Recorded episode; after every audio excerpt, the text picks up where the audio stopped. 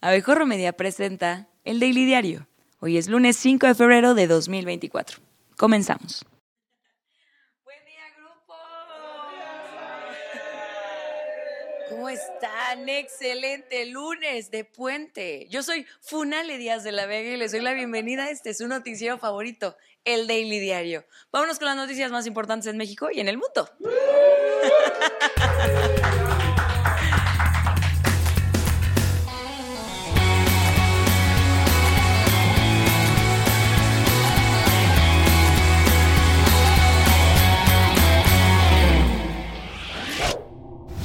Hoy, en conmemoración del 107 aniversario de la Constitución de los Estados Unidos Mexicanos, día para nada laborable, por cierto, pero aquí andamos, porque la familia del productor odia tenerlo en la casa. El presidente López Obrador por fin va a dejar de andar meme que te meme con que viene en coja grande y amiga, inbox. Y por fin anunciará su paquete que nadie pidió. O sea, el otro su paquete que nadie pidió, el de al menos 10 reformas que enviará al Congreso. Entre las propuestas se encuentran la reforma a las pensiones, que busca permitir a los trabajadores recibir su sueldo completo al jubilarse, la del salario mínimo para evitar que los trabajadores reciban sueldos por debajo de la inflación y así inflen la inflación. Luego viene la de ardido, la reforma al Poder Judicial, que propone la elección popular de jueces, magistrados y ministros, y la reducción de salarios para que no superen al del presidente, porque nadie puede tenerla más grande que él. La quincena. La quincena, jóvenes. Pero espere, aún hay más. Llévele, llévele. También tenemos la de la Guardia Nacional para pasarlos a la Sedena. La reforma electoral que plantea la eliminación de plurinominales y el número de diputados y senadores. Y supongo que también resucitar Echeverría. Porque no se me ocurre nada más antidemocrático que eso. Tampoco podemos olvidar, por más que queramos, la reforma eléctrica para fortalecer a la CFE. Y finalmente, una reforma contra el maltrato animal para que no lo molesten allí en su rancho al acabar el sexenio. Eso sí se me hace lógico. En más información, después de que el mandatario mexicano anduvo muy gallito exigiendo disculpas al presidente de Estados Unidos por la investigación de la DEA, dice que muy valiente con los gringos y su mamá y cuántos más, y que en la caja blanca huele a croto. Resulta que se enteraron los güeros y tómala, que Joe Biden le llama por teléfono a Andrés Manuel. Y antes de que salga Mario Delgado a presumir que AMLO es el más hombre y que le hablaron para disculparse, mi, mi, mi, mi, déjeme contarle que la Casa Blanca aclaró en un comunicado que ambos líderes discutieron los desafíos en la frontera compartida y reafirmaron su asociación productiva. Es decir, Biden le habló a Andrés Manuel para decirle que se pongan las pilas y él le contestó que ya traía dos baterías de carro adentro. Obediente, lisito, terzo Es más, López Obrador solicitó no construir muros ni cerrar la frontera y la regularización de conacionales en Estados Unidos. Nada del reclamo que iba a hacer y de que no saben con quién se meten y que se disculpen o no respondan. Por supuesto que en su versión de las cosas, el mandatario mexicano resaltó que la plática fue muy provechosa, de mutuo interés, inspirada en el principio de la política de buena vecindad, amistad y cooperación, sin mencionar la exigencia que manifestó el viernes pasado. Pasamos a otros temas. Presuntos miembros del cártel Jalisco Nueva Generación difundieron un video responsabilizando a ex integrantes de los Zetas por la violencia en Tabasco. Los autodenominados los Queenies acusaron al grupo delictivo La Barredora de generar violencia en la región, obligándonos así a explicar a los extranjeros que, aunque los nombres sean chistosos, las tragedias son reales. Los supuestos miembros del cártel Jalisco también enviaron un mensaje a la 4T afirmando que la guerra no es contra el gobierno de Andrés Manuel López Obrador, sino contra aquellos que generan violencia.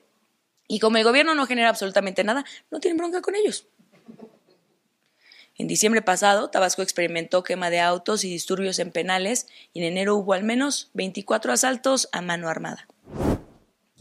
En temas electorales, la candidata presidencial de la coalición Fuerza y Corazón por México, Xochitl Galvez, hizo un llamado a poner fin al odio y la división entre los mexicanos después de ser abucheada por seguidores de Morena durante su visita en Nueva York. Se sospecha que fueron acarreados, porque seamos honestos, los seguidores de Morena no tienen visa. Lamentó que los manifestantes expresaran su descontento con odio y rencor e instó a la población a exigir a los políticos que resuelvan los problemas del país. Pero otros políticos, a ella no. A ella porras y flores, por favor. Obviamente hubo quien no le gustó que yo estuviera aquí, protestaron, llenos de odio, de coraje, de rencor. Esta división no abona a nadie. Yo les diría, no se peleen por los políticos, mejor exijan a los políticos que resuelvan los graves problemas del país, el problema de la inseguridad, el problema de la falta de medicamentos, el problema que tenemos con el campo. En tanto, la dinámica Claudia Sheinbaum justificó las protestas de migrantes al argumentar que la mayoría de ellos están con el proyecto López Obrador, ya que el presidente de México los ha reconocido como héroes y heroínas. Manden más dólares, por favor. Este sábado, el gobernador de Nuevo León, Samuel García, pidió de manera irónica al INE que no lo sancione por asistir al partido Tigres Pumas en compañía de un tal Jorge Lávaro de Inés, algo, así, que aparentemente es candidato a algo, no sabemos a qué. Creo que era presidente de la Sociedad de Padres de Familia del Kinder donde va Samuel. García criticó que otras candidatas como Xochitl Gálvez violen la ley sin ser sancionadas. Agregó que el encuentro no sería político y que se centraría en disfrutar el partido. Declaración que demuestra que mintió, porque está científicamente comprobado que es imposible disfrutar un partido entre Tigres y Pumas, ahí con las porras de ¡Seu! ¡Seu! ¡Pumas! A Xochitl todos los días rompiendo la ley, que andan todo el día violando la ley, haciendo propuestas, guaraguara. A ellas no las tocan. No las tocan. El INE, sí, el INE. Como yo soy cliente, hombre, hasta qué serie veo Netflix me quieren multar. Bueno, les advierto, es puente. Clara Brugada, precandidata de Morena y modelo genérica de póster de la Feria del Mole, condenó la politización y el oportunismo en torno a la escasez de agua en la Ciudad de México, porque pues no se vale que solo porque cada vez hay menos y es culpa de su partido, lo usen en su contra. En un video desmintió la afirmación de quedarse sin agua para el 26 de junio, argumentando que el suministro no depende solo del sistema Kutsamala y que el 60% proviene del manto acuífero local.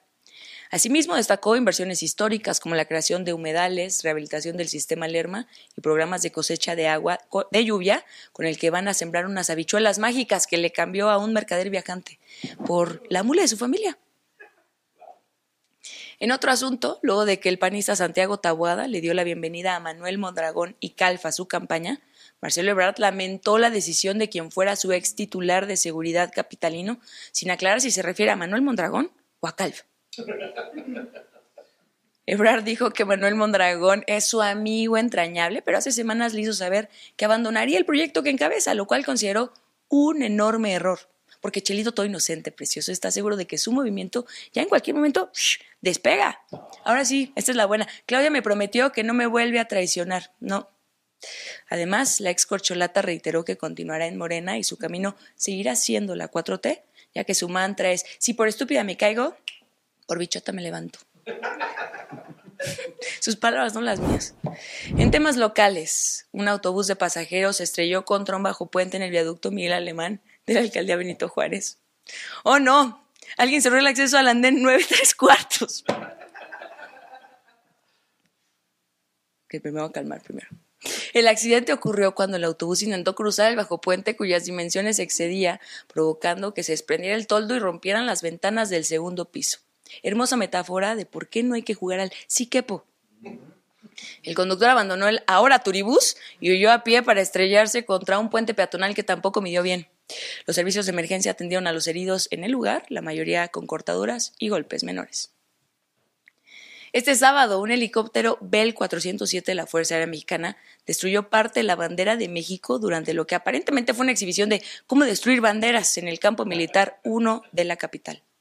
La aeronave rozó el ávaro patrio con su rotor principal mientras realizaba maniobras cerca del asta bandera. El incidente tuvo lugar durante un espectáculo de lucha libre AAA organizado por la Sedena y la Fuerza Aérea Mexicana, al que asistieron más de 8.000 personas. En Guerrero, donde la 4T arregló todo después del huracán y por supuesto que ya eliminó las amenazas de grupos delictivos, habitantes de los municipios de Eleodoro Castillo y San Miguel Totolapan liberaron a 40 elementos del ejército a quienes habían retenido por más de 24 horas por puro gusto y para nada como un reclamo por la inseguridad. ¿O van a creer eso? No. Cerca de 66 localidades participaron en la retención, exigiendo que la autoridad ponga fin a las disputas territoriales entre grupos criminales en la región. Autoridades estatales negaron que los militares estuvieran retenidos, asegurando que estaban ahí por su propia voluntad, jugando a los indios y vaqueros. Y por eso se amarraron las manos y entregaron las armas. Los manifestantes también exigieron la reapertura de centros de salud, envío de personal médico y medicamentos, así como la reanudación de las clases. Este domingo en Caborca, Sonora, trabajadores agrícolas fueron acribillados por un grupo criminal que supuestamente los confundió con sicarios.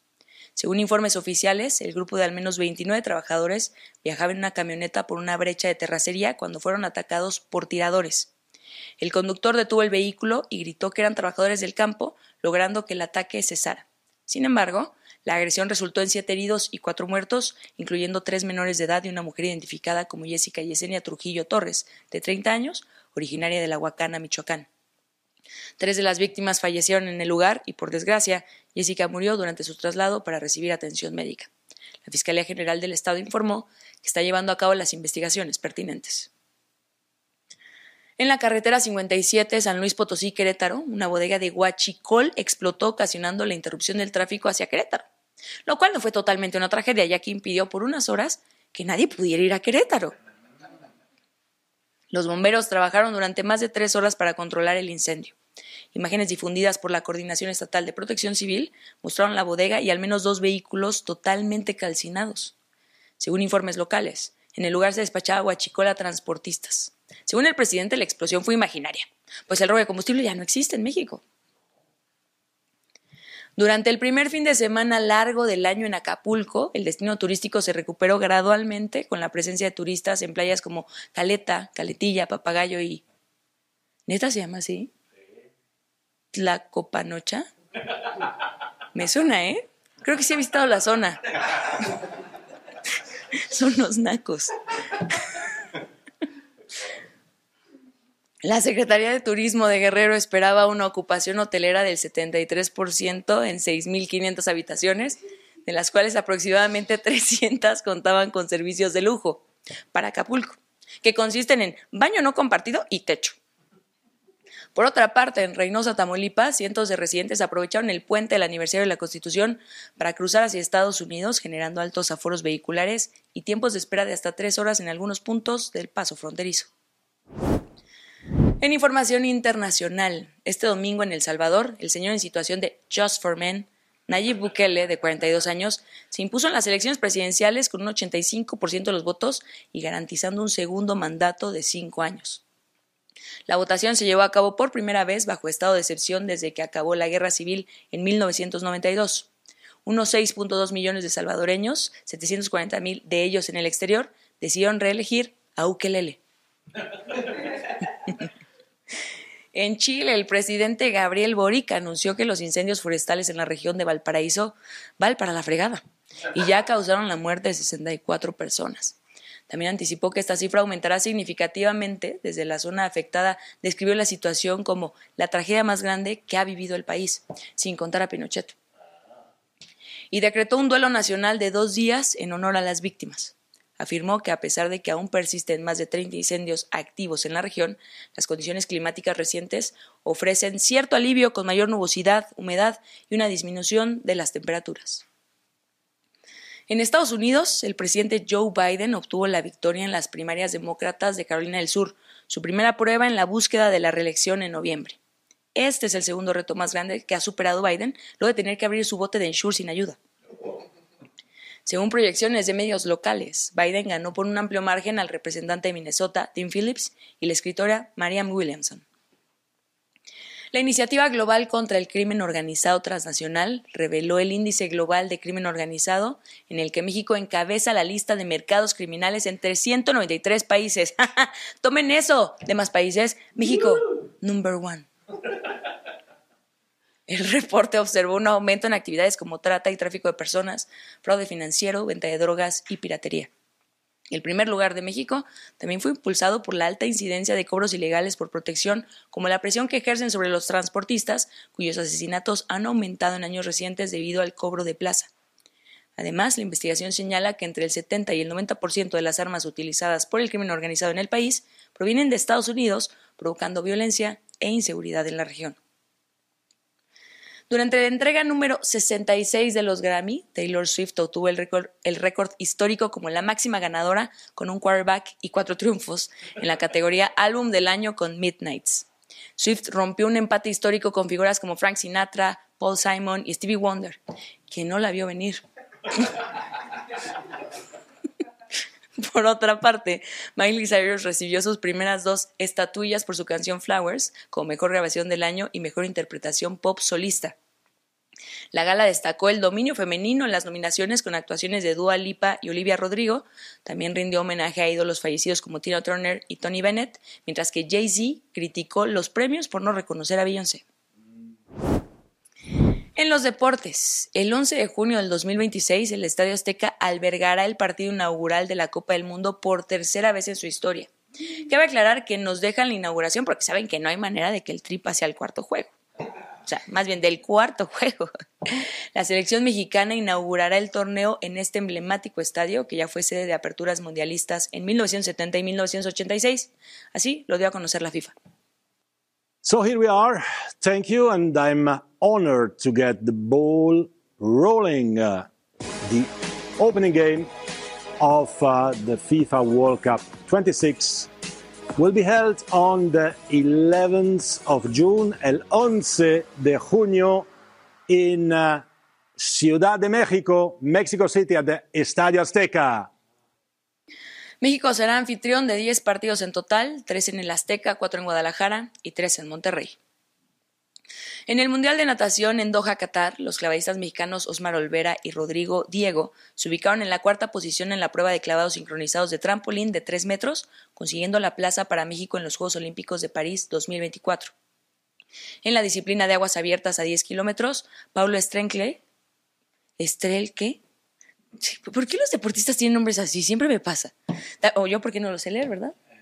Bueno, también logró su boleto al posicionarse en el puesto 18, siendo el mejor del continente. La disciplina de aguas cerradas a 10 kilómetros no existe. y el equipo de natación artística finalizó en la décima posición en la prueba de rutina técnica con pase a París 2024. En el premundial de la CONCACAF, la selección mexicana femenil sub-17 continúa preinvicta y aseguró su pase a las presemifinales tras, tras vencer 1-0 a Costa Rica. Con este resultado, México y Haití lideran el grupo A con seis puntos cada uno, pero México tiene una mejor diferencia de goles.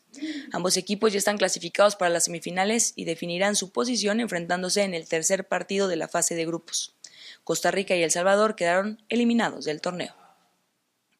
La Embajada de Japón en Estados Unidos confirmó que Taylor Swift llegará a tiempo después de su concierto en Tokio para presenciar el Super Bowl y apoyar a su pareja Travis Kelsey. En un comunicado, la embajada explicó que las regulaciones de ruido en el país asiático permiten que los eventos utilicen el sonido público hasta las 9.30 de la noche, asegurando que a pesar del vuelo de 12 horas, la intérprete de Cruel Summer llegará cómodamente a Las Vegas. De acuerdo con la compañía Apex Marketing Group, Taylor Swift ha generado un valor de marca de 331.5 millones de dólares para la NFL desde que se hizo pública su relación sentimental con Travis Kelsey. Señores, es momento de admitir que Taylor Swift anda con abejorro media. Vengan las ganancias. Bueno, jóvenes, llegamos así al final de esta emisión. Ya se terminó el Daily Diario, ¿sí? Hoy, en este maravilloso día de puente. No se pierdan El Bar, el mejor programa deportivo grabado en este estudio, hoy a las 6 de la tarde. Recuerden suscribirse, denle like a todos nuestros contenidos. Estamos en todas las redes sociales como Abejorro Media y nos encuentran también en abejorro.com. Mándenos un mensajito de audio a nuestro WhatsApp, a mí síganme en Instagram, TikTok, Twitter y si no, no pasa nada. Nos vemos aquí mañana con más noticias. Yo soy Ale Díaz de la Vega y esto fue el Daily Diario.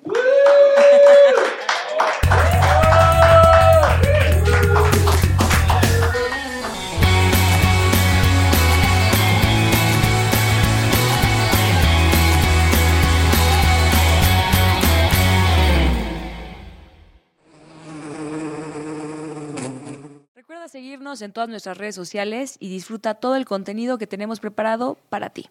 Nos encuentras como Abejorro Media.